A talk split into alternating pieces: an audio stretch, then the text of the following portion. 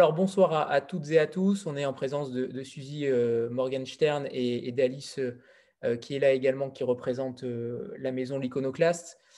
Aujourd'hui, ce soir, en tout cas il y a quelques mois, vous, vous présentiez cette, autobiographie. C'est une, petite originalité dans votre œuvre, puisque vous consacrez votre œuvre à, la jeunesse notamment. Aujourd'hui, donc, vous sortez Mes 18 exils, où vous expliquez votre parcours et à travers différents différents chapitres, 18 évidemment, 18 exils, euh, vous faites, vous retracez votre vie, votre parcours, et ça commence très fort puisque vous annoncez à, tous ceux qui pensent que vous êtes paumés, euh, ce texte leur donnera raison. Est-ce que vous pouvez déjà nous expliquer euh, de quelle manière certains vous voient? Ah oui, mais je crois que c'est surtout mes enfants.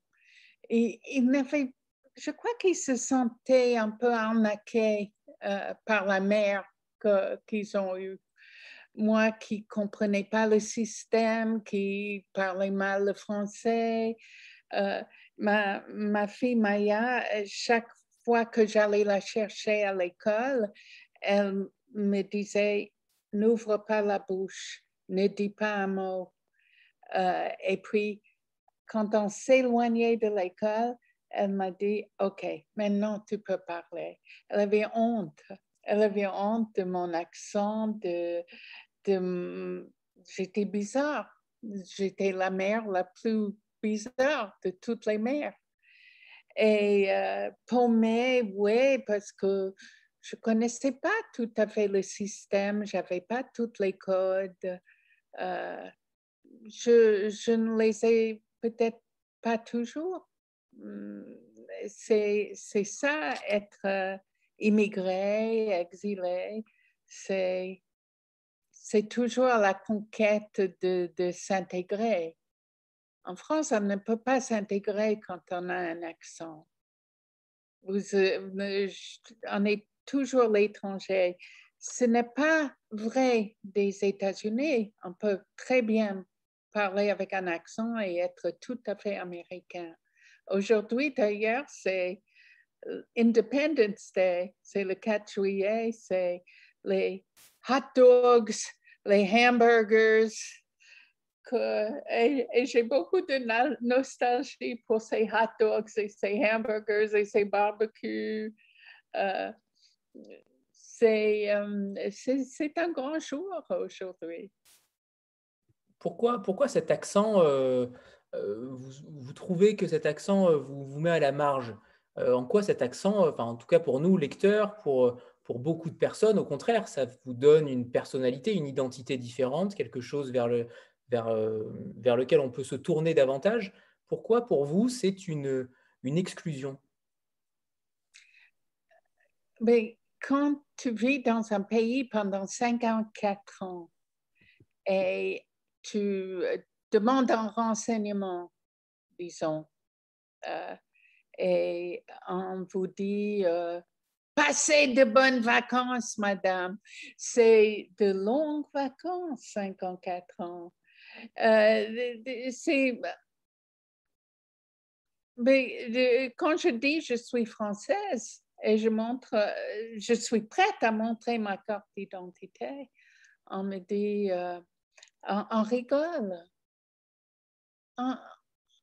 être français se passe par la langue surtout. Et puis pourquoi je, m'en veux tellement? Parce que je n'ai pas fait le travail qu'il aurait fallu faire. J'aurais, euh, j'aurais dû aller chez un orthophoniste parce que l'accent, c'est une musculation. Il y a des choses que je n'arrive pas à dire. Le U, vous voyez tout ce qu'il faut faire pour dire U. Euh, le R, mais bon, je ne je, je, suis pas apte. Et puis, j'étais trop paresseuse. Je me débrouille. Je n'ai pas, par contre, tout à fait un accent quand j'écris. Donc, je peux être un écrivain français, mais je ne peux pas être une Française. Ce que je suis. Oui. Euh, moi, j'ai une question pour vous, euh, Suzy. C'est que quand on est euh, écrivain et qu'on écrit en français, et qu'on a une langue maternelle qui n'est pas le français, quel rapport justement on entretient avec, avec la langue, le choix des mots, l'écriture de façon, c'est une façon particulière d'appréhender l'écriture. Donc, quelle a été votre expérience par rapport à ça Et est-ce qu'au fur et à mesure des années, vous avez senti une évolution voilà, par rapport à la langue française? C'est ma langue d'écriture. Le français est ma langue d'écriture. J'ai écrit tous mes livres sauf un en, français, sauf deux. Euh, et je, voilà, je commence ma journée tous les jours euh, avec mon journal intime que j'écris en anglais. Donc, je commence la journée en anglais. Et le reste du temps, toute la journée, là où vous me voyez, c'est là où je passe ma vie, du matin au soir. Quoique ce soir, c'est un peu tard, je ne reste pas aussi longtemps devant l'écran, mais euh, je, je, je vis en français. Mais euh, c'est, quand même un peu bizarre parce qu'il y a comme une vitre entre moi et le français.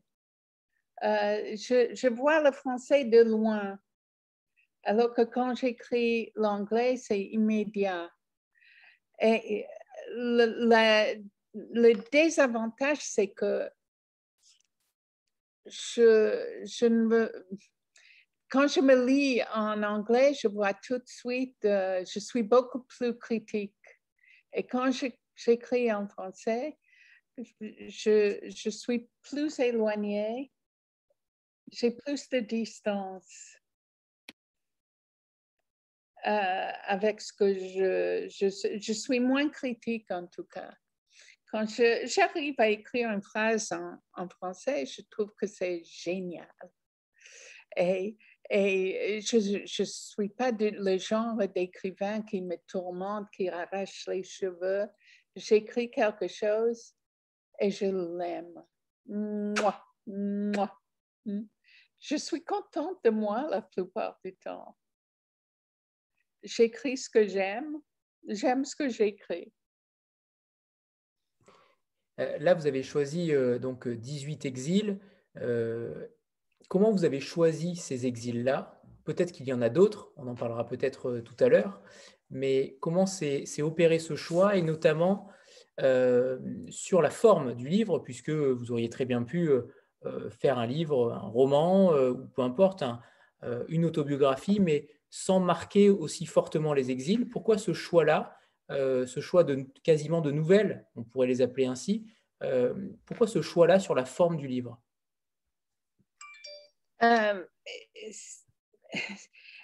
Au départ, j'avais 28 exils. C'est-à-dire, un jour, j'ai fait une liste de mes exils. Et quand euh, m'a demandé, parce que c'était un peu une commande, m'a demandé d'écrire euh, mon autobiographie, j'avais ma liste tout prêt, toute prête. Et euh, j'ai, alors au départ, j'ai écrit pour chaque exil une phrase, puis un paragraphe, puis une page, puis deux pages, puis trois pages. Alors, il y avait des cycles, euh, six ou sept ou huit cycles de 28 exils. Et j'étais très fière de moi. Je trouvais ça extrêmement original. Et l'éditeur m'a dit que c'était illisible. Et l'éditeur avait tout à fait raison. Alors, j'ai sacrifié l'originalité pour la lisibilité. Et euh, ça, je, je, suis très reconnaissante, je suis toujours reconnaissante aux éditeurs. Les éditeurs sont extrêmement importants dans ma vie. Euh, toutes les, suggestions, le travail. Euh, l'éditeur, c'est un travailleur dans, dans l'anonymat et invisible, mais derrière chaque écrivain, il y a un éditeur. Alors, l'iconoclaste, en l'occurrence euh, Sylvie Gracia de l'iconoclaste, a beaucoup, beaucoup travaillé pour harmoniser, condenser, euh, faire un récit beaucoup plus linéaire que ce que j'avais fait au début. Et elle avait tout à fait raison. Le, le livre marche bien, se vend bien. Et je crois que mon, mon idée originale aurait vraiment été originale, mais elle, aurait, elle serait restée sur les étagères, je crois. Justement, en parlant de ces exils, euh, comment vous, le, vous, définiriez un, exil? Parce que c'est quelque chose de plutôt euh, euh, subtil. Comment vous définiriez un exil? Tout simplement, il y en a 18, mais il y en a donc 28, vous l'avez dit au départ, en tout cas dans votre imaginaire ou dans votre, dans votre vie. Mais mais qu'est-ce que c'est un exil véritablement pour vous? On sent que ce n'est pas un exil pour le commun des mortels. Mais là, à commencer par la naissance, on était bien au chaud, dans le ventre, dans l'utérus, et puis on est expulsé. Là, c'est peut-être l'exil le plus dur, le premier exil, la naissance. Euh, pour moi, c'est quelque chose de très positif, un exil parce que je ne serais pas là avec vous sans ces exils. Je serais restée à manger des hot dogs et des hamburgers en Amérique toute ma vie. Et là, j'ai découvert les poissons et quelques sortes de fromages. J'ai appris une autre langue. Euh, euh, il y a une certaine souffrance d'être paumé, comme, comme je dis, mais euh, il y a aussi un extraordinaire élan vers quelque chose d'autre. C'est un changement, c'est une souplesse. Je crois que c'est très important, la souplesse. Et moi, je, je crois que je peux faire face à tout. J'ai une grande expérience de changement et, de, transition. Et c'est positif pour moi. Alors, tout a commencé pour vous euh, dans une famille juive dans le, Newark, que vous considérez comme euh, la ville la plus laide des États-Unis. Euh, alors là, pour le coup, vous n'êtes sûrement pas très nostalgique de cette ville-là, mais quand même, c'est aussi la ville où sont nés d'immenses écrivains comme, comme Philippe Roth, Paul Auster ou, Stephen Crane.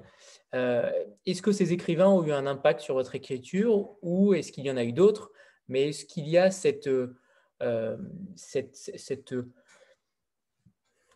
cette chose commune en réalité que vous avez Est-ce que véritablement Newark est peut-être la ville la plus laide, mais produit d'immenses écrivains? C'est intéressant. J'aimerais savoir pourquoi Newark a produit ces écrivains. Peut-être il fallait s'exiler de la leader pour, euh, pour se mettre dans la, la bulle qu'il faut quand on écrit. Euh,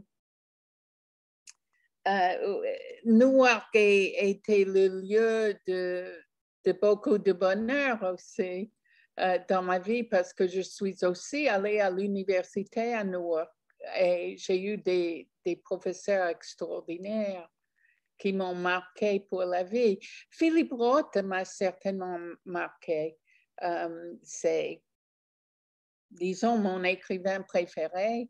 J'ai lu chaque mot qu'il ait jamais écrit. J'ai écrit une partie de ma thèse de, doctorat euh, en France sur Philippe Roth. Euh, alors oui, c'est, il, m'a certainement marqué. C'est le genre de lecture qu'on lit avec des palpitations.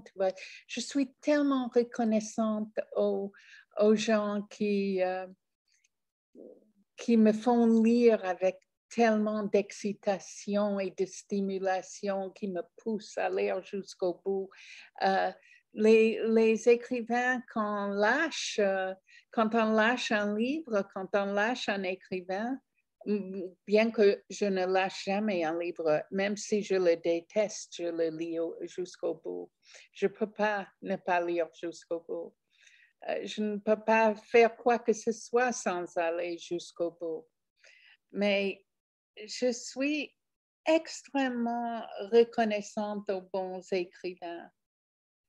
Euh, une gratitude éternelle dont Philip Roth, dont euh, ses produits de Newark.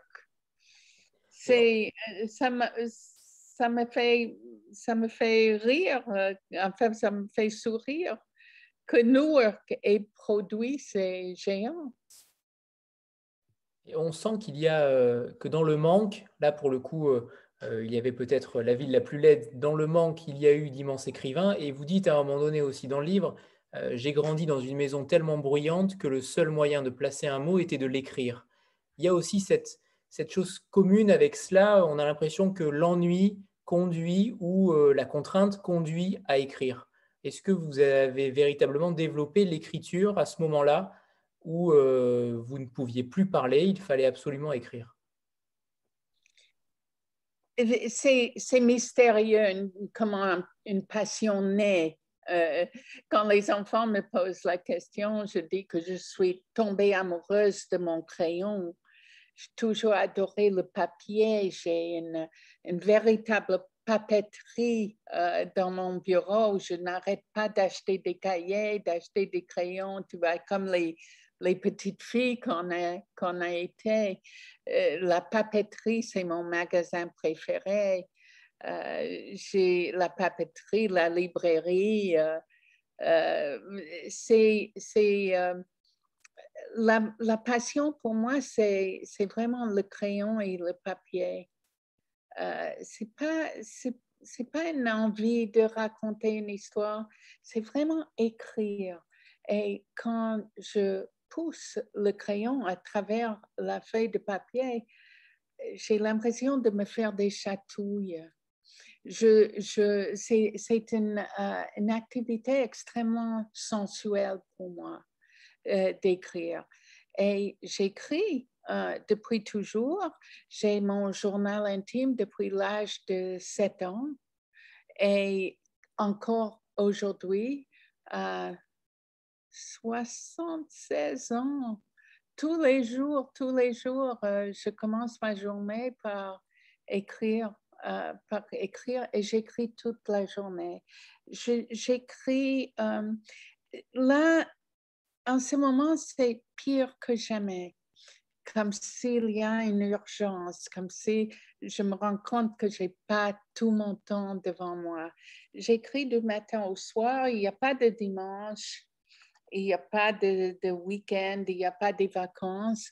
Je pars la semaine prochaine en Suisse chez mon amoureux, Georges, euh, et il m'a dit avec une, voix pathétique, il a dit, euh, vous allez passer un peu de temps avec moi. Et je dis, oh, bien sûr, mais pas les matins, les matins. Euh, je, euh, il me demande quelque chose. Et euh, je, c'est plus fort que moi. D'ailleurs, quand j'ai rencontré Georges, il a été tellement intelligent. Il m'a fait un bureau dans sa maison. Et donc, j'ai un bureau chez Georges il a obtenu de moi que les quelques jours qu'on va partir euh, en montagne, je ne prends pas mon ordinateur. Mais euh, je, suis folle, je suis folle, dingue, euh, zinzin, tout ce que tu veux, j'écris tout le temps. Et quand je n'écris pas, mes doigts me démange, tout me démange. Quand je n'écris pas, je lis. Euh, j'étais cette semaine euh, au petit champion de la lecture à la Comédie française. Je pense, enfin, je suis presque sûre que je suis la seule des 14 auteurs d'avoir lu tous les livres des autres. J'ai lu les 13 livres, euh, le mien, je connaissais. j'ai lu les 13 livres du concours des autres auteurs. Et, c'est toujours comme ça. Je, je, lis énormément, je lis énormément les autres écrivains. Et qu'est-ce que vous écrivez, Suzy, pour le coup? Est-ce que, est-ce que tout ce que vous écrivez est susceptible d'être édité? Est-ce que vous écrivez par fragments ou au contraire, est-ce que vous êtes à chaque fois sur un projet, sur un projet d'édition, que ce soit jeunesse ou pas, mais est-ce que vous êtes dans, un, dans, une, euh, dans une volonté de publier ou au contraire, l'écriture, comme vous le dites, euh, brûle au bout des doigts et c'est un besoin et non pas une finalité, une fin en soi? Euh, J'écris selon l'idée. L'autre jour, j'ai rencontré euh, une classe de Grenoble, le club lecture de Grenoble. Et chaque jour, je dis, non, plus d'idées, plus d'idées, finis ce que tu as commencé. Il ne faut pas commencer un autre livre. Si j'ai une idée et ça vient très fort, je le commence, quitte à le, faire reposer. Je suis une usine, je suis une boulimique je suis une nymphomane de l'écriture. Je, quand, un éditeur me demande quelque chose, euh, ce qui m'arrive très souvent, je suis heureuse. Je suis heureuse. Quand Michel Moreau de Didier Jeunesse m'a demandé d'écrire un livre sur Gershwin, j'étais aux anges. Et euh, ça a démarré euh, des années de recherche parce que j'ai écouté tout, tout ce que Gershwin a composé dans toutes les interprétations possibles, imaginables. J'ai regardé tous les films euh, où il y avait la musique de Gershwin. Bon, c'était une très, très belle recherche. C'était euh, une recherche délice. Et puis j'ai écrit euh, le livre sur Gershwin, Mr. Gershwin. Euh, quand j'ai eu, bon, j'ai fait la recherche, mais un jour j'ai eu le déclic et j'ai pu écrire le livre. Le déclic, c'était que j'allais raconter l'histoire de Gershwin. le narrateur allait être son piano. Et euh, à partir de là, je pouvais l'écrire. Bon, à partir, euh, quand j'ai rencontré le club lecture de Grenoble, je me suis dit, mais j'ai jamais écrit un livre sur un club lecture. C'est parfait pour moi. Je ne sais pas ce que je vais faire. Pourquoi on lit? Euh, pourquoi la lecture? Euh, qu'est-ce qui motive ces enfants de, devenir membres du club de lecture? Je ne sais pas encore ce que je vais faire, mais ces jours-là, j'ai été tellement inspirée par la rencontre que j'ai écrit les trois premières pages euh, sur ce club de lecture. Je ne sais pas si j'irai jusqu'au bout. D'habitude, je, vais jusqu'au bout. Mais tu vois, les idées montent et puis il faut les faire. Euh, alors, j'ai je ne sais pas combien de projets j'ai. J'ai deux livres à finir pour septembre. Deux gros livres, de gros projets à finir pour septembre. Alors, bon, tout est urgent, il faut, il faut y aller, il faut le faire. Euh, c'est, c'est ma, vie en ce moment, c'est un, un doux enfer parce que tous ces projets me tirent de tous les côtés et je, je dors très peu. Eva? Donc, pour les projets, j'en ai plein. Je, je vois qu'il y a mon adorable éditrice adorée, Véronique, est là. On a un projet ensemble et j'ai hâte de, de le finaliser. Euh, c'est un, un, roman que j'ai écrit avec ma petite fille qui vit avec moi, Emma, et qui, qui va avoir 20 ans cette semaine. Et euh, ça s'appelle La vie en verre. Et euh, j'ai hâte de, de, finir pour pouvoir envoyer mon prochain livre à Véronique. Ce livre s'appelle Learn French. Alors pour l'instant, nous sommes très jaloux d'Emma puisque nous aimerions vraiment vous avoir comme grand-mère. Ça, c'est la première chose. Et, ensuite, je passe la parole à Eva. Qui c'est Elsa? Non, c'est Eva, c'est moi. bonjour Eva. bonjour Suzy, bonjour, euh, bonjour tout le monde. Bah, Suzy, déjà, je voulais vous dire que je suis très heureuse d'être là ce soir puisque euh, je vous adore depuis euh, des dizaines d'années, des décennies. J'ai lu un certain nombre de vos livres depuis que je suis vraiment toute petite. J'avais lu et étudié la sixième quand j'étais en sixième. Vous étiez au programme du cours de français. Euh, les deux moitiés de l'amitié, euh, lettre d'amour de 0 à 10, euh, la première fois que j'ai eu 16 ans. enfin voilà, j'en ai lu vraiment, vraiment beaucoup et vous êtes vraiment une des autrices qui m'ont le plus marqué dans mon enfance, mon adolescence et puis ma passion pour les livres. Et qu'est-ce que vous faites maintenant? Alors, quelque chose qui n'a rien à voir avec la littérature, je suis directrice commerciale d'une société informatique. Wow! Et vous habitez où? J'habite à Versailles. Ah, OK. Dans le château, je suis la, princesse de Versailles. Euh, en fait, ma question, mais vous avez commencé un petit peu à y répondre. Euh, dans le livre, euh, vous, parlez, vous parlez beaucoup de, votre famille, euh, de vos parents, de, vos sœurs, mais aussi de, vos filles et de vos petits-enfants. Et vous avez écrit des livres avec vos, deux filles. Là, vous venez de dire aussi que vous écrivez un livre avec votre petite fille. Et je voulais savoir un petit peu bah, comment ça se passait d'écrire, d'écrire en famille comme ça? Euh, j'adore faire écrire autour de moi.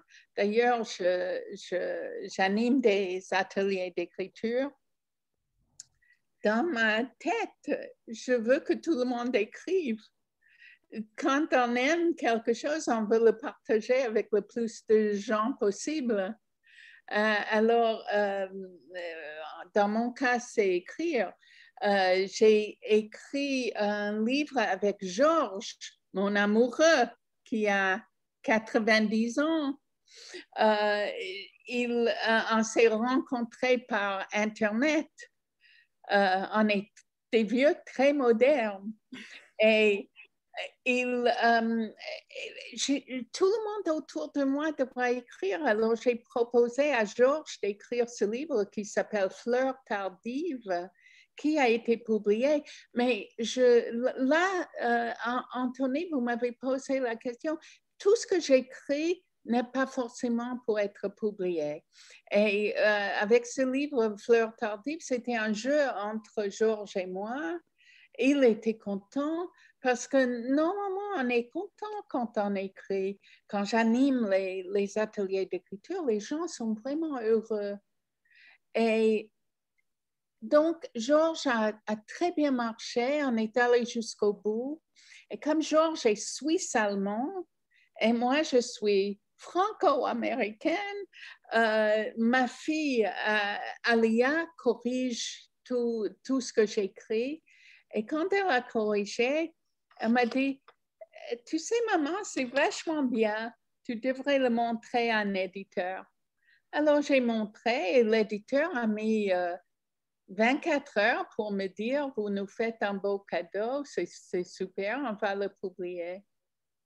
Et euh, c'est euh, euh, comme ça que, bon, j'ai écrit avec Emma. Comment c'était? C'était formidable parce que Emma ne parle pas énormément et j'ai appris à la connaître à travers notre travail ensemble on a travaillé un chapitre alterné et, euh, et puis on a relu ensemble, on a travaillé séparément ensemble, mais c'est, je, je, je trouvais qu'il n'y a pas une meilleure façon de, disons, d'apprendre l'écriture que de travailler avec quelqu'un. Elle a vraiment vu ce que c'est de construire un roman. Je ne sais pas si Véronique est d'accord, mais euh, c'était, c'était extraordinaire de travailler avec Emma. Et puis, elle a des aptitudes que je n'ai pas. Moi, j'ai beaucoup de mal à faire une intrigue. J'adore écrire l'autobiographie parce que je sais comment ça se passe. Je n'ai pas besoin d'inventer une intrigue. Et euh, c'est une, je peux me concentrer sur le style, sur la, prose, alors que quand on écrit un roman, il faut, il faut imaginer euh, la suite à chaque fois. Et Emma avait ça. Elle, elle, elle, euh, elle regarde beaucoup des séries et elle avait, euh, elle, elle avait des, comment on dit en français, des twists, euh, des, des, des, des, rebonds. Ça, ça, des rebondissements. Mm. Oui, oui, et, et même peut-être trop, parce que Véronique m'a dit que j'avais assez de matière pour cinq livres avec la vie en verre. Euh, donc, euh, travailler avec quelqu'un, c'est bon, j'ai écrit quatre livres avec mon ami euh, Jill Rossner. on avait d'autres projets, mais Jill est morte subitement il y a deux ans je ne peux même pas en parler. Mais alors, on a ri, on a ri. On n'arrêtait pas de rire. Et Jill avait toujours, on allait chez Jill parce qu'elle était à l'époque célibataire. Elle avait plein de gâteaux, plein de gâteaux. elle disait une phrase et je dis, oui, oui, génial. Et puis moi, je disais une, phrase et on l'écrivait toutes les deux, face à face avec la bouche pleine de, de gâteaux. Mm. Euh, c'était, c'était vraiment, euh, vraiment le mot qu'on n'a pas en français, le fun. It was so much fun, really fun euh, d'écrire avec Jill. C'était, c'était des bulles de, de champagne à chaque fois. Euh, pour terminer tout le monde de sang que j'ai écrit avec ma fille Alia, euh, c'était plus dur. C'était le dialogue qu'on ne pouvait pas avoir face à face, le duel qu'on a, fait par écrit. Mm. Alors, à un moment donné, elle a dit, ma mère est hypocrite, radine et menteuse. Euh, ce qu'on ne pouvait pas dire c'était vrai? C'est sa vérité.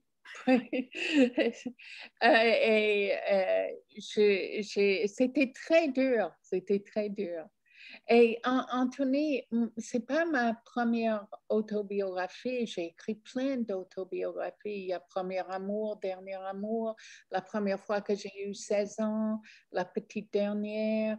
Euh, qui raconte mon année de 10 ans, euh, toute mon, mon œuvre est, de l'autobiographie. Finalement, la sixième est autobiographique. La sixième, c'était la sixième de ma fille Maya, euh, qui me racontait sa vie tous les jours en pleurant. Oh maman, euh, les, la, les profs étaient vaches, la cantine était dégueulasse, euh, c'était, c'était euh, une tragédie quotidienne. Et moi, j'écrivais. Et elle m'en veut maintenant. Elle me dit que j'ai exploité sa vie pour, pour moi-même. Alors, oui, beaucoup d'autobiographies mais sous des formes différentes.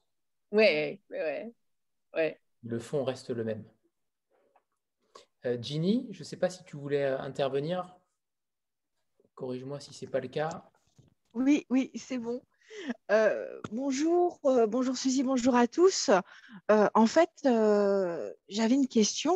Vous parlez de 18 exils et, et moi, une fois, quelqu'un qui voyageait beaucoup m'a dit le plus dur, c'est de partir la première fois. Alors, du coup, ma question, c'est est-ce que pour vous, le plus dur, c'est le premier exil?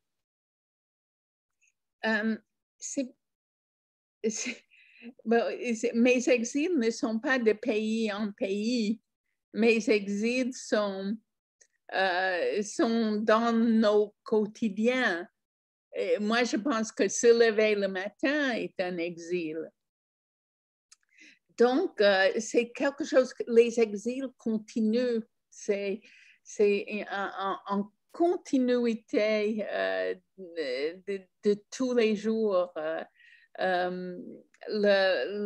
Peut-être l'exil le, plus difficile, c'est c'est difficile de mettre de, de, dire lequel est le plus difficile, mais c'est très difficile d'arriver dans un pays et ne pas parler la langue. Ça, c'était le plus difficile, d'être, c'était comme aveugle et muette. Et je me rappelle de combien je me suis concentrée pour, euh, pour, pour, pour attraper un mot ici et là, et puis de découvrir que c'était pas c'était pas la peine, c'était pas d'une profondeur extraordinaire. Euh, c'est ça, c'est ça qui est difficile. C'est être paumé, c'est difficile. Être toujours dans le brouillard. Euh, je, oui, c'était difficile. Et puis, dans l'élan de la vie, euh, difficile et pas difficile, quand je, je suis venue en France sur les ailes d'amour, j'étais complètement inconsciente. Je ne savais pas du tout ce que je faisais. Je ne savais pas où était la France. Je ne savais pas qu'est-ce que c'était la France. Et votre mère disait que c'était un pays du tiers-monde, voire du quart-monde.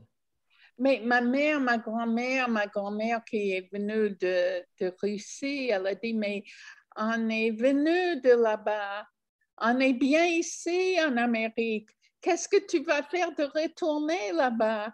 Euh, oui, c'était, euh, l'Europe, c'était la Deuxième Guerre mondiale, c'était euh, la Russie, les pogroms, la Pologne. Mon père est né en Pologne. Euh, on était, euh, pourquoi retourner à la guerre? Et puis ma mère en avait neuf mâles dans, dans le salon et ma mère mettait des rouleaux de, de papier toilette, des, des boîtes de thon des, des, des petits pots pour bébés euh, parce que um, Alia est née aux États-Unis, elle est venue en France quand elle avait deux mois. C'est, euh, et Jacques n'arrêtait pas de dire, mais on a de papier toilette en France, on a de thon, du thon en France. Uh, c'est, Bon, une autre difficulté de mon installation en France, c'est que je, je trouvais que, que, la nourriture était dégueulasse. Euh, c'est, euh, on, a mis sur mon assiette des mauvaises herbes. On a appelé ça la salade. Moi, je, je n'aimais rien. Je n'aimais pas le fromage. Euh, je n'aimais pas le vin. Je pensais que c'était la un médicament pour la toux. Euh, je, n'aimais rien. J'ai fait beaucoup de progrès. Euh, moi, ce qui, me, ce qui me frappe à chaque fois qu'on vous lit, c'est cette, cette, honnêteté, cette transparence. Euh, on a l'impression que c'est un pacte que vous faites avec le lecteur et qui, vous, vous, ne voulez pas le tromper en réalité sur ce que vous ressentez, vous ne trichez jamais il n'y a aucun tabou. Euh, est-ce que véritablement cette transparence-là, c'est quelque chose que vous vous octroyez, que vous, euh, à laquelle vous vous contraignez? Est-ce qu'il y a ce pacte-là avec le lecteur?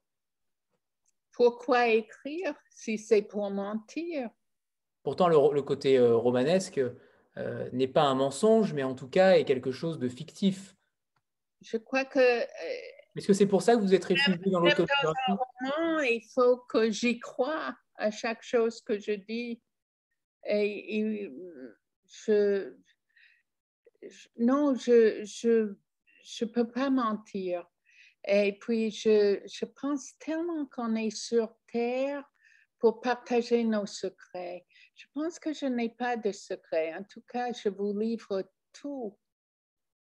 Enfin, je n'ai pas vraiment très graphiquement euh, écrit sur la sexualité, sur le sexe, euh, sur, sur cette intimité-là. Euh, ça, c'est peut-être mon jardin secret. Ou, le seul, le, le, seul domaine où j'ai un petit peu de pudeur, parce que j'en ai pas beaucoup c'est peut-être euh, le, euh, c'est peut-être les États-Unis qui justement, c'est peut-être les États-Unis justement qui, euh, qui ont cette pudeur-là. C'est vrai que les États-Unis ont, ce côté un petit peu plus réservé sur ce domaine-là, ou au contraire, c'est tout, simplement très personnel pour vous. Si c'est le seul tabou, est-ce que c'est aussi par rapport à vos, à vos origines américaines? C'est même pas un tabou. Disons que peut-être j'ai écrit pour les, la jeunesse parce que je ne voulais pas aborder ça aussi. Parce qu'en livre de jeunesse, euh, je ne dirais pas que ce soit tabou. J'ai fait un podcast euh, il y a quelque temps sur le livre de Flore Vesco, D'or et d'oreiller qui est pour la jeunesse et qui est le livre le plus érotique que j'ai jamais lu. Euh, et je vous le recommande fortement. Je trouve que c'est Flore Vesco est une génie. Euh, alors, euh, voilà, c'est aussi que je n'ai jamais essayé si quelqu'un me commandait un livre euh, graphiquement sexuel, peut-être je m'y mettrais. Mais ce n'est pas une volonté. En tout cas, ce n'est pas une volonté. C'est, pas, j'ai, écrit Touche-moi, euh, la collection de Thierry Magnier, qui, qui est supposée être érotique. Et je me suis permis plus de, d'érotisme que d'habitude.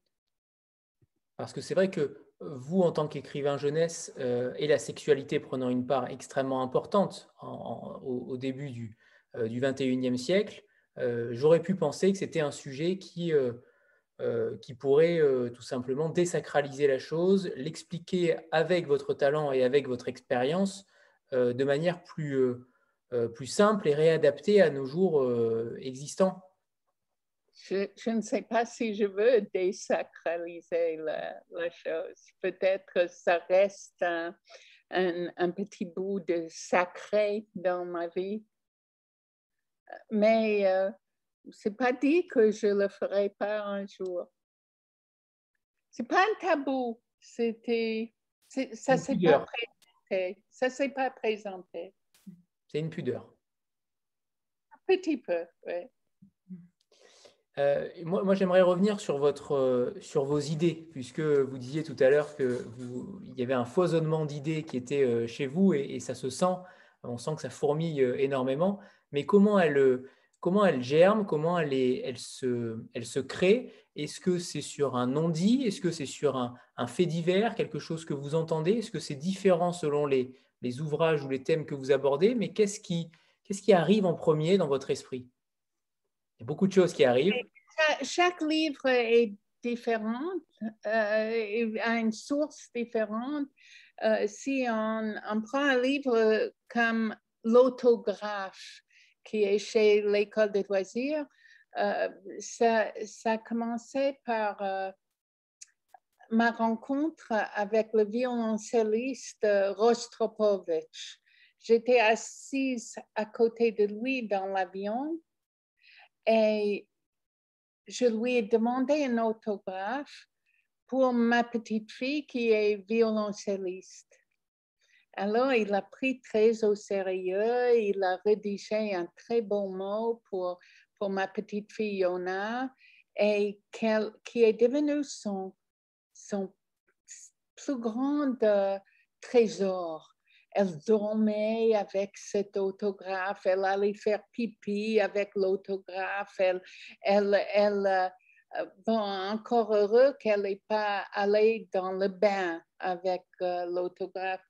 Et puis, ça m'a donné l'idée de toujours, des, je, parle beaucoup de l'école, une idée d'une maîtresse qui demande aux, enfants de sa classe d'amener leur objet le plus précieux et de l'expliquer.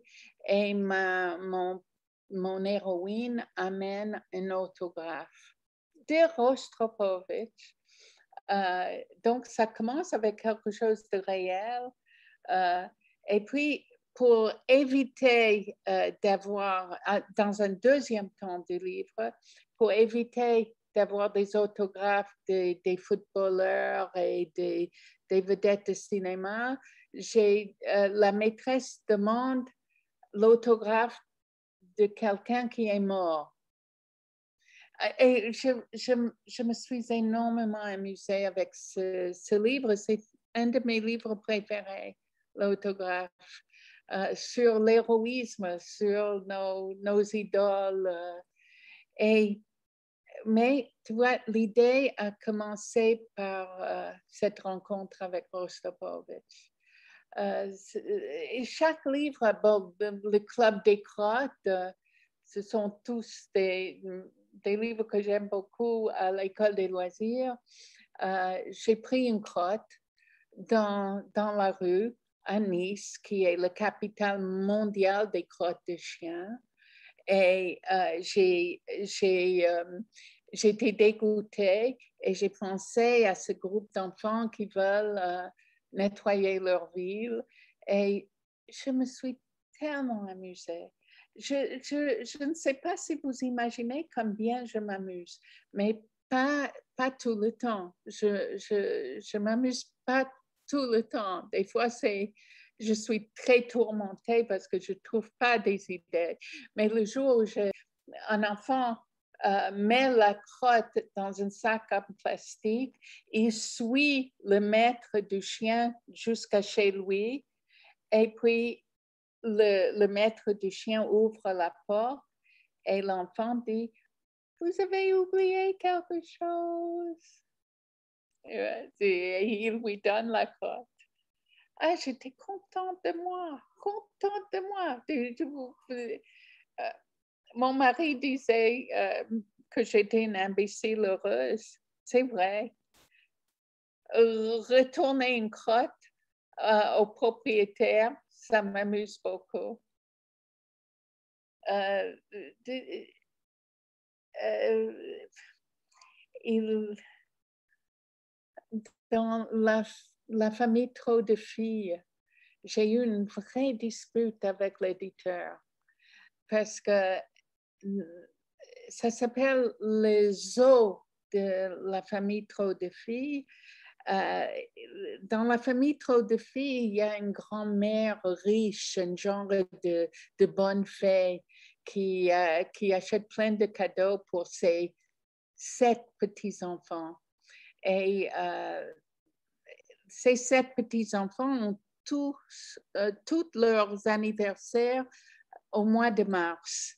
Alors, la grand-mère a trouvé cette idée d'un ensemble de cadeaux.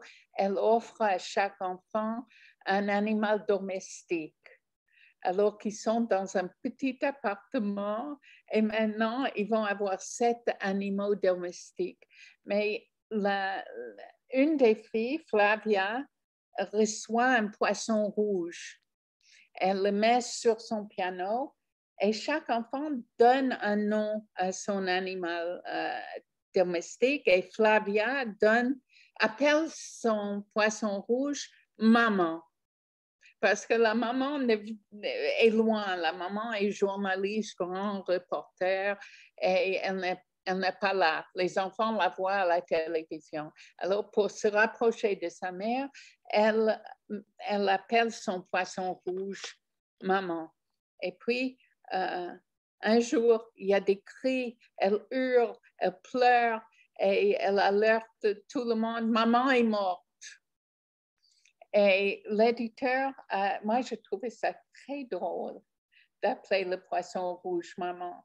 Et, que maman est morte. J'étais contente et l'éditeur voulait que je donne un autre nom euh, au poisson rouge parce qu'elle trouvait que c'était traumatique pour, pour un enfant, euh, pour les enfants qui lisent, d'avoir cette maman est morte.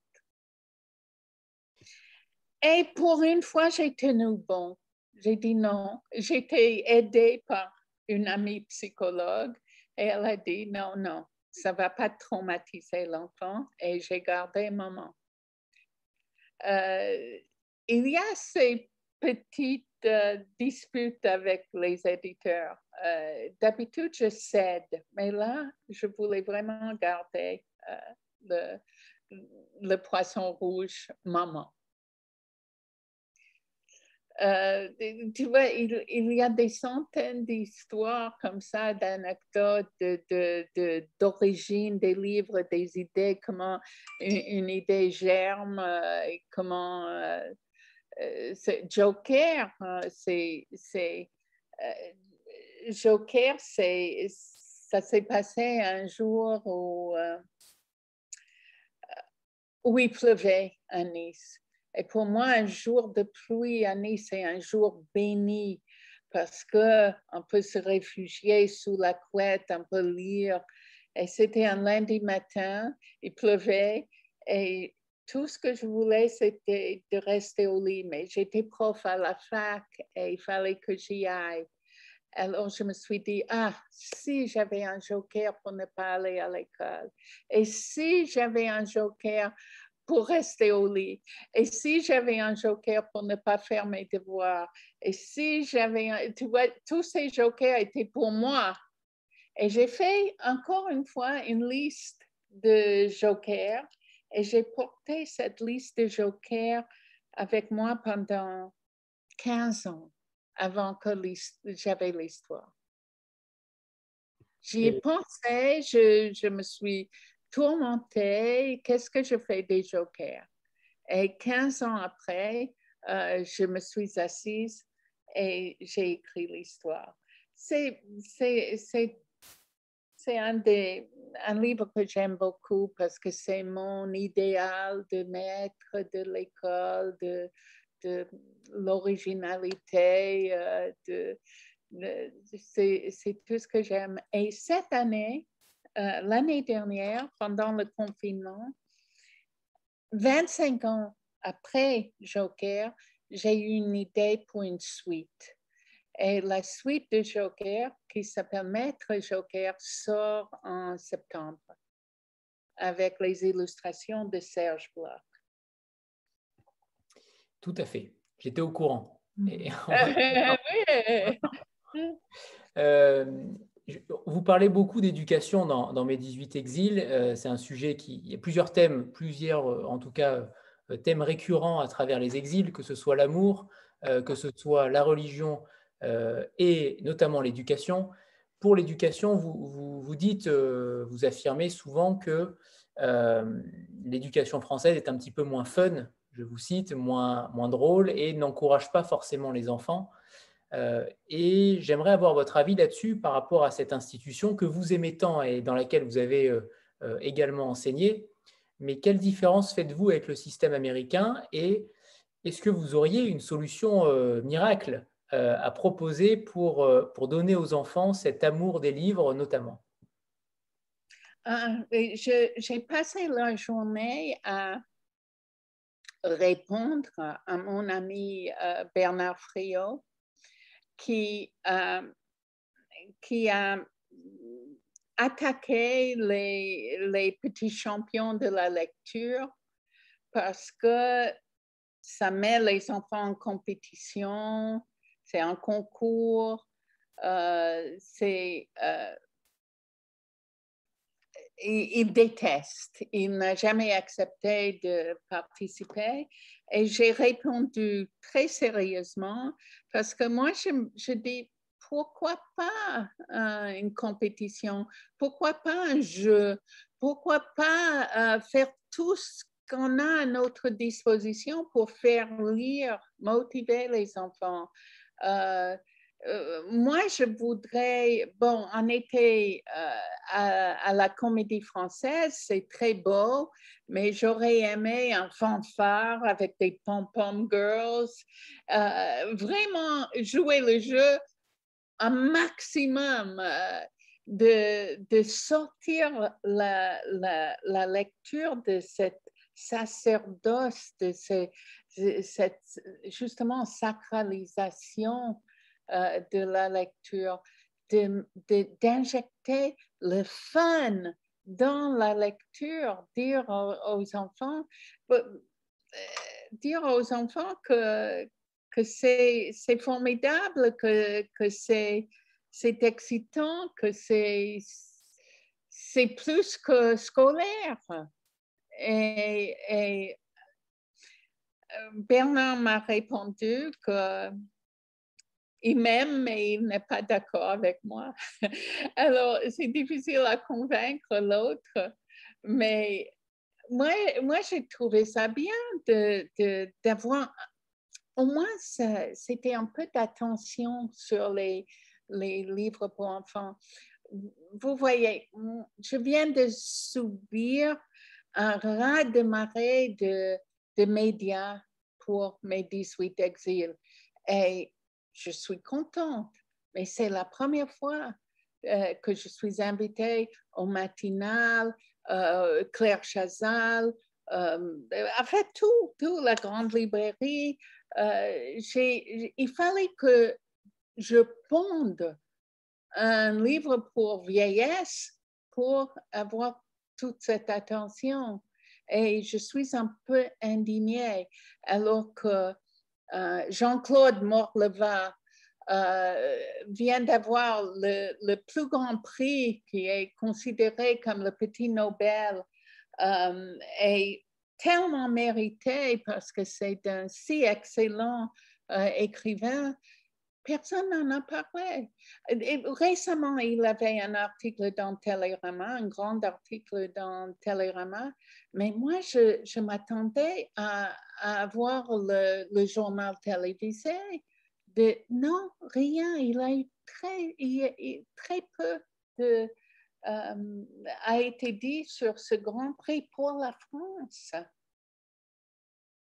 Et ça serait peut-être le seul euh, prix du siècle parce qu'on ne donne pas deux fois dans un siècle euh, au pays. Personne n'en a parlé. Euh, alors, toute cette attention des médias, c'était un peu mitigé pour moi puisque j'étais quelque part indignée qu'on ne fasse pas attention à la littérature de jeunesse.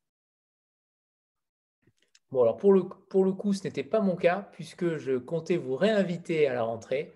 Euh, avec, l'école des loisirs, mais on en parlera plus tard. Euh, mais oui, ce, lien entre jeunesse euh, et littérature adulte, c'est véritablement très intéressant de voir à quel point le prisme des médias et à quel point nous, adultes, nous sommes devenus, nous ne sommes plus devenus en tout cas des enfants. Nous n'avons plus ces rêves, nous ne rêvons plus, ou en tout cas nous rêvons moins pour la plupart.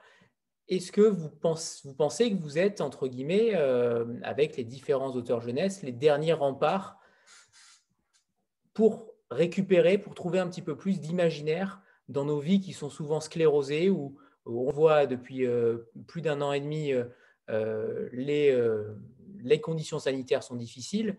Est-ce que la littérature jeunesse peut être une solution à un nouvel enchantement, à des nouveaux rêves pour reconquérir le, cœur et le public des, enfants, mais surtout des plus grands?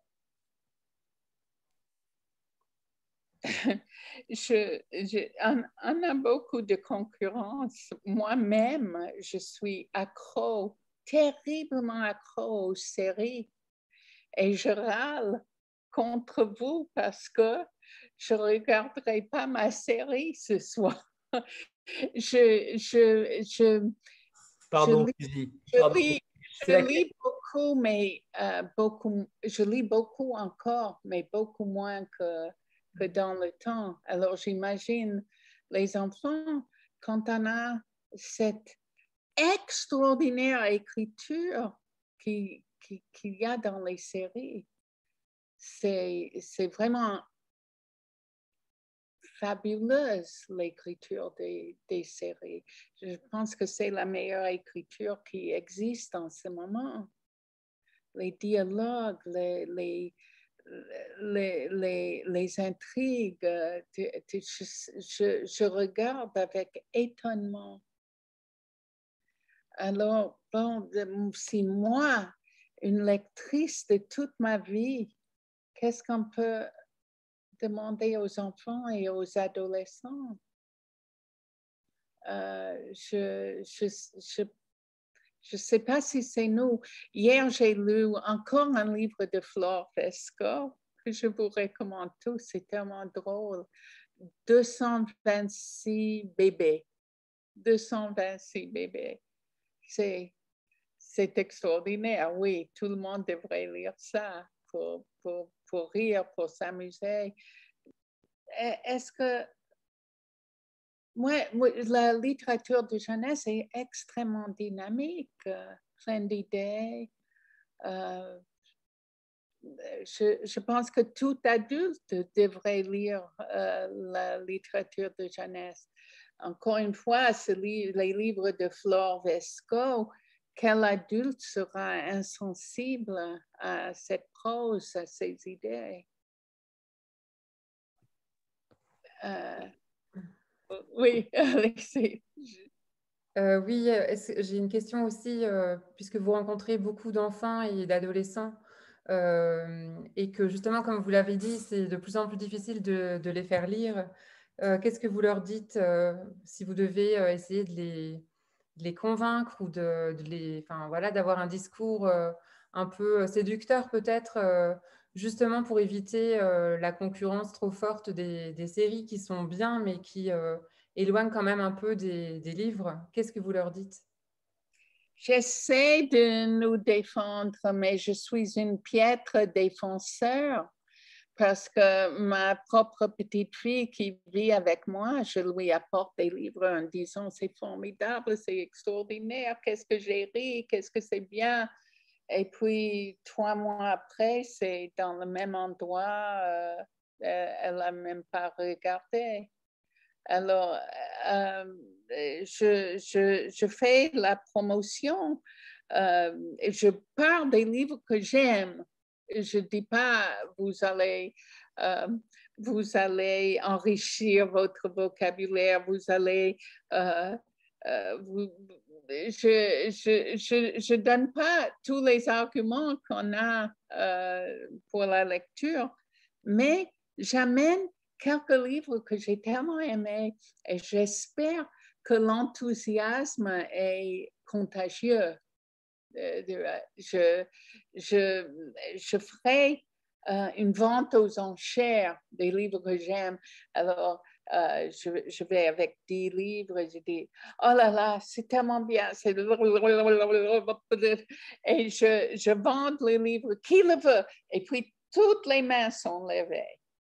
Donc, il, il, il faut, il faut, euh, il, faut une immense dose d'enthousiasme de la part des, des maîtres d'abord et euh, c'est euh, l'ignorance euh, de la littérature de jeunesse chez les maîtres est immense. Et donc, formation des maîtres. Et, après, bon, c'est toujours bien quand un écrivain vient dans la classe et, et les enfants, motivés par la venue de l'écrivain dans la classe, ils lisent le livre et c'est très bien et la France est formidable pour ça. Euh, c'est pratiquement dans les programmes scolaires de la rencontre avec un auteur. Moi, je commence à être fatiguée. Je ne sais pas combien de temps euh, encore je vais pouvoir euh, voyager dans, dans les classes et tenir toute une journée dans les classes, monter quatre étages, descendre trois étages. C'est c'est, c'est difficile, c'est fatigant, mais ça fait beaucoup pour la lecture quand un auteur va dans la classe. Euh, j'ai fait une liste de, raisons pour lesquelles je lis et, je lis ma liste euh, aux enfants et puis je demande aux enfants de faire leur liste. Pourquoi j'aime lire. Euh, euh, L'autre jour, un, petit garçon m'a dit parce que quand j'ai un livre, personne ne me dérange. Je peux rester dans ma bulle. Il y avait plein de jolies réponses des enfants. Et puis, bon, les temps sont durs pour la lecture, mais ils lisent. Euh, les enfants lisent et je suis toujours étonnée dans les, euh, dans neuf toits, Toulouse, le Mirail, euh, où que j'aille, dans les pires, disons, zones de, d'éducation prioritaire, les enfants lisent. Et alors, bravo pour l'éducation française. Ouais. Et alors, quelles sont les, euh, les raisons pour lesquelles euh, vous lisez? D'ailleurs, c'est une très belle idée de demander aux enfants les raisons pour lesquelles ils lisent, mais quelles sont les vôtres? Euh, J'ai 100, 100 raisons. L'école des loisirs a publié un, un livre qui s'appelle Lire et le propre de, de l'homme où je donne mes raisons. Ils ont pris des extraits ah de mes raisons. J'ai fait une liste un jour. Ben, je lis parce que je suis souvent seule. Avec un livre, je suis moins seule. Je lis pour faire des rencontres, je lis pour, pour voyager. toutes, toutes les réponses qu'on a tous. Quelles sont les raisons pour lesquelles vous... Quelles sont les raisons pour lesquelles vous écrivez? Là aussi, j'ai fait une liste. J'écris parce que je ne peux pas faire autrement. J'écris euh, j'écris parce que c'est mon oxygène. J'ai toute la liste, mais je ne peux pas le chercher. Euh, je, suis en train d'écrire un livre sur l'écriture et ça s'appelle euh, L'écrire, c'est respirer. Et là aussi, j'ai donné euh, toutes mes raisons, mais je les, il ne me vient pas. Mais il y en a plein. Euh, Suzy, après, vous avez écrit de, nombreux ouvrages, plus de, plus de 150. Quels sont vos rapports avec les éditeurs? Est-ce que justement, est-ce que les, rapports sont les mêmes, que ce soit l'iconoclaste, l'école des loisirs ou, autre? Mais comment vous travaillez ensemble? Euh, est-ce qu'un éditeur continue euh, de vous dire euh, il faut corriger ou au contraire, il vous fait une totale confiance sur ce que vous écrivez? Dommage qu'il n'y a pas la photo de Véronique là, qu'elle puisse répondre. Les éditeurs sont sont mes, mes amis. Ah, là, voilà, Véronique. Véronique travaille avec moi depuis longtemps à l'école de loisirs. L'école de loisirs, c'est, c'est ma maison, ma véritable maison d'édition depuis 40 ans. Et euh, les, mes rapports avec des éditeurs sont amoureux. Euh, j'aime, j'aime ces jeunes femmes qui, qui me disent... Euh, qui me disent ne pas faire ça, fais ci, fais ça. Euh, je, je, je, suis euh, extrêmement liée à, mes éditeurs et je ne ferai jamais un livre euh, sans un éditeur. Et les éditeurs ont fort à faire avec moi parce qu'il y a mon, mon, français boiteux, il y a mes idées bizarres Euh, et, et, et, puis, c'est, euh, leur réaction m'aide beaucoup et, me, euh, me rend forte et améliore le livre. là, pour mes 18 exils, l'éditeur a énormément travaillé. Sylvie Gracia a fait un travail. J'espère que son salaire est en accord avec tout le travail qu'elle fait. Et je crains que, non, hein, Véronique. Je, je, suis, très reconnaissante aux éditeurs. Et puis, je les aime vraiment. Euh, j'aime les, les, éditeurs sont mes amis hein, depuis tout ce temps. À l'école de loisirs, euh, j'ai mon éditeur pendant 40 ans était Arthur Hipschmidt. Bon, Véronique sait, j'étais totalement amoureuse de lui pendant 40 ans. Je me sapais quand j'allais le rencontrer. Je me maquillais, je me coiffais. Et puis, il était euh, complètement indifférent. Euh, je suis jamais arrivée, contrairement aux autres, à le séduire. Euh, mais là, il est parti à la retraite et je suis un peu orpheline. Et Véronique m'a adaptée la pauvre orpheline c'est ma maison. Iconoclaste était un peu un choc, un choc de luxe parce que euh, il y avait un, attaché de presse. Oh, que je l'aime. Marie-Laure, euh, elle, elle, elle, elle s'est battue pour ce livre, pour avoir toute cette presse. Encore la semaine prochaine, il y aura toute une page dans Libération. Je crois que le plus grand luxe, c'était les photos. Ils m'ont envoyé chez une photographe qui m'a rendu belle. Vraiment, cette photo est un trésor je, j'ai, l'autre luxe, c'était des taxis. Je ne suis pas une fille de taxi, je viens d'un milieu très modeste. Taxi, pour moi, c'est pratiquement l'anathème. Je suis malade dans le taxi à voir le compteur monter, monter, monter, monter. Euh, et, et, là, ils m'ont commandé des taxis pour aller par tout. J'ai jamais eu de tel luxe, euh, de, de, des taxis. Euh, j'étais sapée à travers Paris. ça fait des mois que je n'ai pas vu le métro.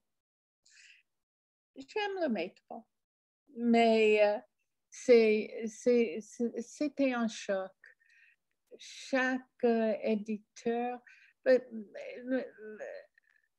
l'école de loisirs, c'est ma maison.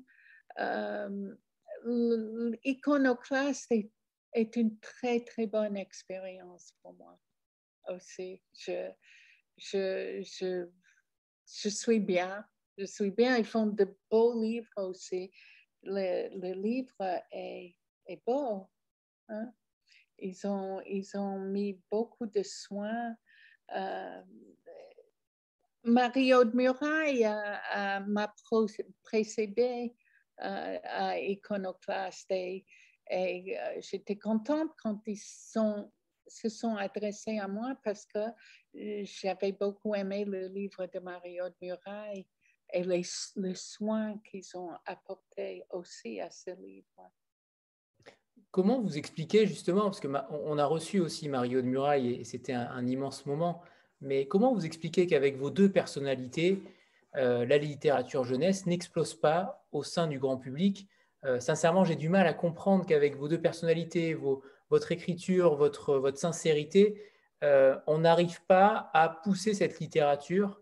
vous parliez tout à l'heure du désintérêt de la presse pour la littérature jeunesse et qu'il fallait absolument créer un livre pour vieillards ou pour, ou pour adultes pour exister. ça, c'est quand même extrêmement troublant en France. Est-ce qu'on a le même rapport aux États-Unis avec, ce, avec cette littérature-là? Est-ce qu'elle est euh, portée au nu ou au contraire, est-ce qu'elle est euh, mise en retrait comme en France? Même si c'est de mieux en mieux. Euh, clairement, la littérature jeunesse est de plus en plus visible, mais pas autant qu'on le souhaiterait. Il y a un progrès Et puis, il y a surtout les, ventes. Je crois que ça marche bien. La littérature de jeunesse sans toute cette presse, mais bien sûr, ça marcherait mieux avec. Et Marie-Laure, mon excellente attachée de presse, euh, a dit qu'elle n'aurait pas pu le faire avec un livre pour enfants. Elle est très respectée comme attachée de presse, mais la presse ne s'intéresse pas, ne s'y intéresse pas. Donc, toutes les attachés de presse du monde ne pourraient pas nous pousser en avant. Euh, pour, mais je vous ai donné l'exemple de Jean-Claude Morleva. Un prix, un tel prix, le prix Astrid Lindgren. Bon, il, a une compensation parce que c'est beaucoup d'argent le prix Astrid Lindgren. Euh, je, je, un prix comme ça et personne n'en parle? Et, alors, on fait ce qu'on peut, on fait ce qu'on peut. Euh, les petits champions de la lecture, on a eu deux ministres euh, sur scène avec nous. Il y avait Jean-Michel Blanquer et il y avait celle qui disait à tous les enfants, je adorée, elle dit, je suis Roselyne. Elle a adressé chaque enfant, elle dit, je suis Roselyne. Elle était drôle. Je suis prête à voter pour elle pour présidente. Euh, euh, suite à son, sa performance à, la comédie française, elle a regardé chaque enfant, elle a regardé les auteurs. Blanquer, c'est, bon, on ne peut pas forcer cette chose. Moi, j'en parle énormément. Euh, j'en ai parlé partout de Jean-Claude Morleva, qui est toujours, même avec le prix, euh, assez inconnu en dehors de la littérature de jeunesse. Euh, j'en parle énormément et bon, les, salons de livres font beaucoup pour nous. Je, pense que c'est génial. ces, salons de livres qui qui nous invite, qui nous, euh, qui, nous chouchoute, qui, nous loge, qui nous nourrissent et, qui attire beaucoup de monde. Donc, euh, c'est des rencontres formidables. Euh, je, pense qu'il y a beaucoup de progrès quand même. Il y a du progrès les gens sont de plus en plus euh, euh, conscients qu'on existe.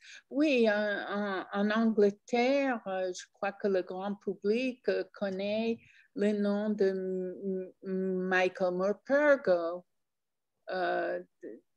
il est connu par le grand public, tout, écrivain de jeunesse qu'il est en Amérique, euh, je ne suis pas sûre parce que ça fait 54 ans que je suis en France. Je ne suis pas sûre de la, la, situation de la littérature de jeunesse en Amérique. Je sais qu'un éditeur a, aimé un de mes livres et a dit, mais je ne vais pas le traduire parce que vous n'êtes pas sur place pour faire la promotion. Bien dommage. La promotion est importante. Alicia?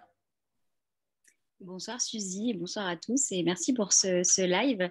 Euh, on parlait beaucoup de romans jeunesse et, euh, de, l'enfance et, vous avez parlé euh, pour, pour qualifier votre, votre roman, de, roman plutôt de la vieillesse et en disant que ça intéressait plus visiblement les journalistes, etc. Moi j'ai encore l'impression que la vieillesse est un, un vilain mot tabou euh, qu'on met un petit peu nos, aïeux euh, de côté et qu'on les cache un peu dans des EHPAD ou ailleurs. Euh, qu'est-ce que vous en pensez? Vous pensez que c'est en train de changer ou est-ce que c'est juste un, vœu pieux des médias et, c'est tout? Un, vient de, un, producteur vient de, me téléphoner pour faire un film de mon livre Fleurs tardives qui parle de, mon histoire d'amour avec Georges, une histoire très tardive. Et je le félicite pour voir euh, la possibilité euh, d'intérêt dans, ce livre. Le livre a fait un peu de bruit, Fleur tardive. cette histoire d'amour entre deux vieux euh, ça donne de l'espoir. Beaucoup de femmes m'écrivent en me disant, euh, grâce à vous, j'ai tenté euh, avec Internet, j'ai trouvé l'amour. alors, je suis très contente. maintenant, la vieillesse, il, y a l'émission les, les, Vieilles sur Arte les, les vieilles qui discutent, c'est pas mal. C'est sûr que la vieillesse n'est pas une, grande force de la France. En Amérique, les gens, euh, il n'y a pas de retraite et les, les, les, les vieux travaillent euh, très, très, de très longtemps.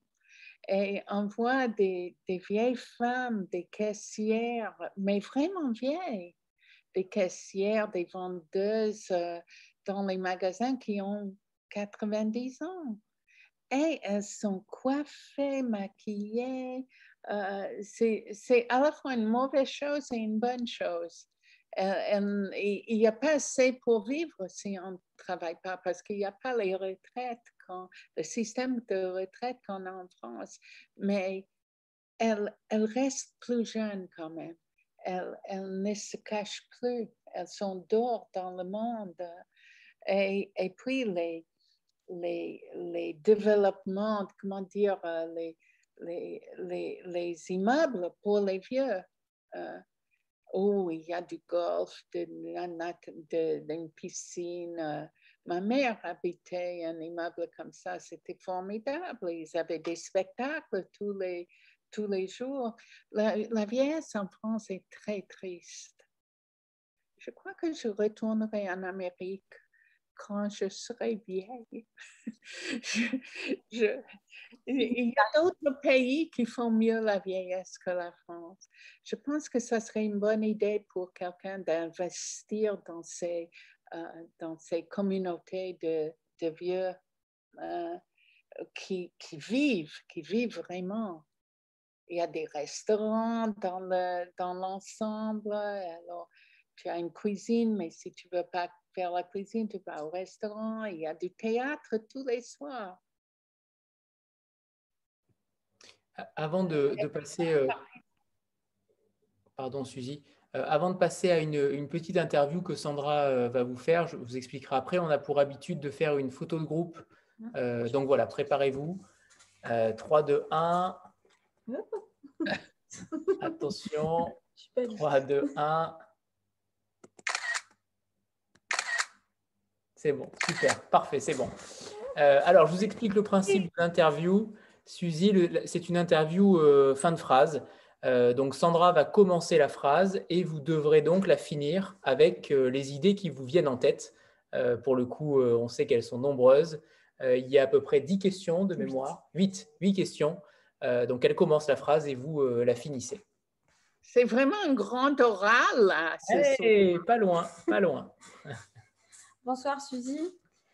Donc, euh, la première question, la première euh, phrase à, terminer. Euh, si vous n'aviez pas été l'intello à l'école, vous auriez aimé être? Chanteuse, sportive. Ok. girl.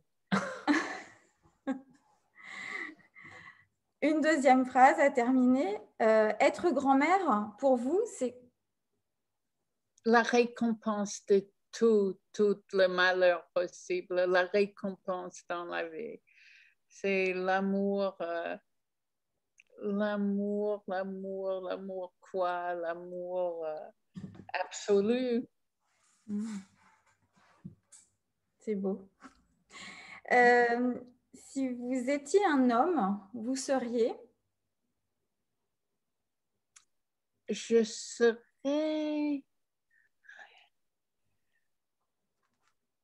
peut-être Obama. Hmm. Ah. D'accord. Un grand euh, homme. Un grand homme. Oui, la première chose qui m'est venue à l'esprit, c'est Mbappé. Mais il y avait la Suisse. Et j'ai regardé les matchs, je regarde tous les matchs où il y a la France et j'étais tellement triste ce soir pour lui. Alors, je ne veux plus l'être. Mbappé. Mbappé ou, ou Obama. OK. Euh, euh, votre plus bel exil, c'est? C'est quand même la maternité. Hmm. Quand même, je dis, avec toute la peine que ça provoque aussi. Oui. Euh, l'exil qui n'a pas eu lieu, c'est Le... L'exil qui n'a pas eu lieu. La maigreur. Le master. Je comprends. ok. Euh, votre pire cauchemar, c'est Perdre mon ordinateur. dans, le livre, dans, le livre, il est question d'un autre cauchemar. Hein. Ah oui. Euh, oui, je sais, je sais. Mais euh, mon pire, aujourd'hui, euh, j'ai reçu chez moi l'illustratrice Catel, hum. qui, qui, est à Nice en ce moment. Elle vient, on vient de lui voler son ordinateur hum. et je lui ai dit, ça c'est ma pire peur. Ah. le titre du livre que vous n'avez pas écrit Ma sœur la pirate. Je ne peux pas l'écrire. Le livre dont je rêve, d'écrire, c'est le, livre sur ma sœur Sandra. Oui. qui était vraiment un voyou, mais tellement intéressant, une sorte de Robin des Bois qui, qui, qui volait des riches pour donner aux riches elle-même. Mm-hmm je, je, meurs d'envie d'écrire ce livre, mais je ne peux pas à cause de ces, enfants. Ah. Et euh, une dernière phrase à compléter, Suzy. Euh, écrire pour la jeunesse, c'est? C'est écrire tout court. C'est juste écrire, c'est la même chose, c'est les mots, un mot après l'autre, comme en marche gauche-droite, gauche-droite. Il y a peut-être plus de contraintes. Euh, Véronique qui est là, euh, elle, elle, elle, m'a fait euh, changer la mère parce que j'étais très, très méchante et violente avec la mère dans la vie en verre. Et je ne sais pas pourquoi ça l'a traumatisé tellement. Il y a des mères méchantes et, égoïstes, mais bon, euh, j'ai j'ai écouté ces arguments et bon, j'ai changé la personnalité de la mère je ne me rappelle pas ce qui était la question, mais... Euh, ce, qui était écrire pour vous, euh, pour la jeunesse. Ah, pour, la, jeunesse. La jeunesse, peut-être il y a une sensibilité, plus de sensibilité à, respecter. Euh, quand on écrit pour les enfants, pour moi, il faut garder l'optimisme il faut dire pour moi euh, que la vie en vaut la peine, que la vie est belle. Euh, je, il, y avait une période à l'école de loisirs où, il y avait beaucoup de livres sombres, sombres, et je, sentais que je ne pouvais pas offrir ces livres à qui que ce soit. Je ne voulais pas donner ce point de vue aux enfants. moi, je veux transmettre l'amour de la vie, l'espoir, l'optimisme, le fun. C'est un mot qui nous manque amèrement en français. Véronique confirme que la mère est, toujours encore euh, très méchante. Hein. Mm. Elle est toujours méchante? bon, j'attends tes commentaires. Il est temps qu'on en finisse. Euh, qui, êtes-vous tous? oh, pas vous êtes, euh, vous êtes euh, des, des bibliothécaires, des, des c'est très éclectique. Il y a euh, des libraires, des, blogueurs, des lecteurs. Euh, on est des, amoureux de la littérature. Des bibliothécaires également qui sont là, mais on est euh, fan de votre travail et, entre autres, mais on est surtout amoureux de la littérature et, amoureux des mots. Alors, je vous aime. Nous aussi. Euh, si, personne d'autre n'a de questions, on va, on va terminer cette rencontre par, euh, par un petit extrait que vous avez préparé, Suzy. Sauf que je n'ai plus de lumière. Ah oui, on aurait dû euh, le prévoir avant. Attends, hmm? je lirai une petite section. Avec ma mère et mes sœurs, nous formions un clan étalé sur le grand lit de ma sœur Sandra. Hmm. Nous passions en revue toutes les filles de nos classes respectives avec tous leurs défauts mortels. L'une s'était refait faire, fait faire le nez et ça n'avait même pas aidé. L'autre louchait sous ses lunettes épaisses et une troisième avait mauvaise haleine. L'un des pires crimes contre l'humanité en Amérique où l'on fait tant de publicité contre ce fléau. Après m'avoir si souvent traité de moche face à tous ces modèles boiteux, elles essayaient de me donner confiance. Si tu, ne mettais pas tes lunettes, tu serais pas mal. Tant pis si je ne voyais rien à plus d'un pied. Si tu te tenais droite, tu serais ravissante.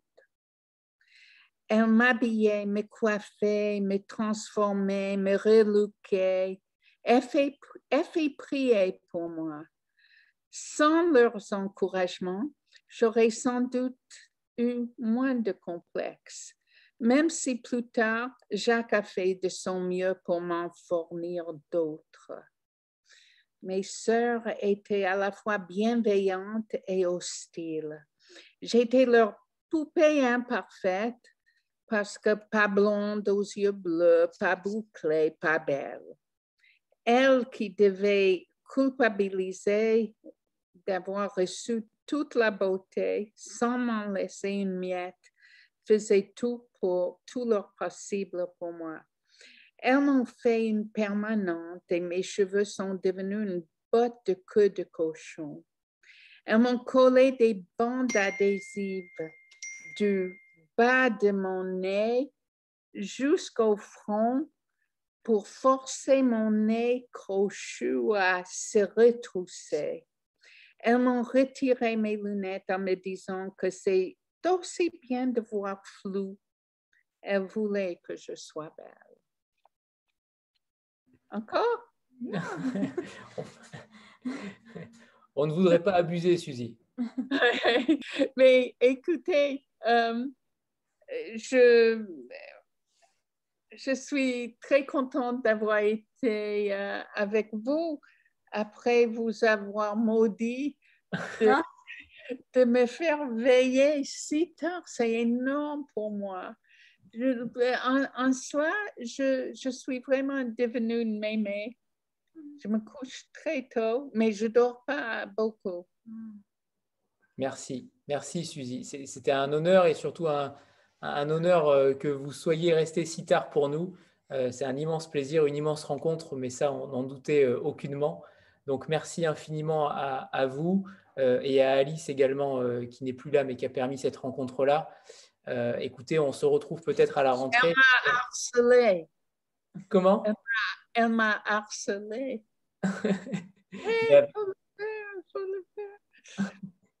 Eh bien, tant, elle a bien comment, je, comment, je, peux vous suivre maintenant? Hmm. on, est, on est beaucoup sur Instagram, mais, euh, mais on a nos adresses mail, euh, je crois. Euh, elle vous a envoyé mon, mon, mail en copie, je crois. D'accord.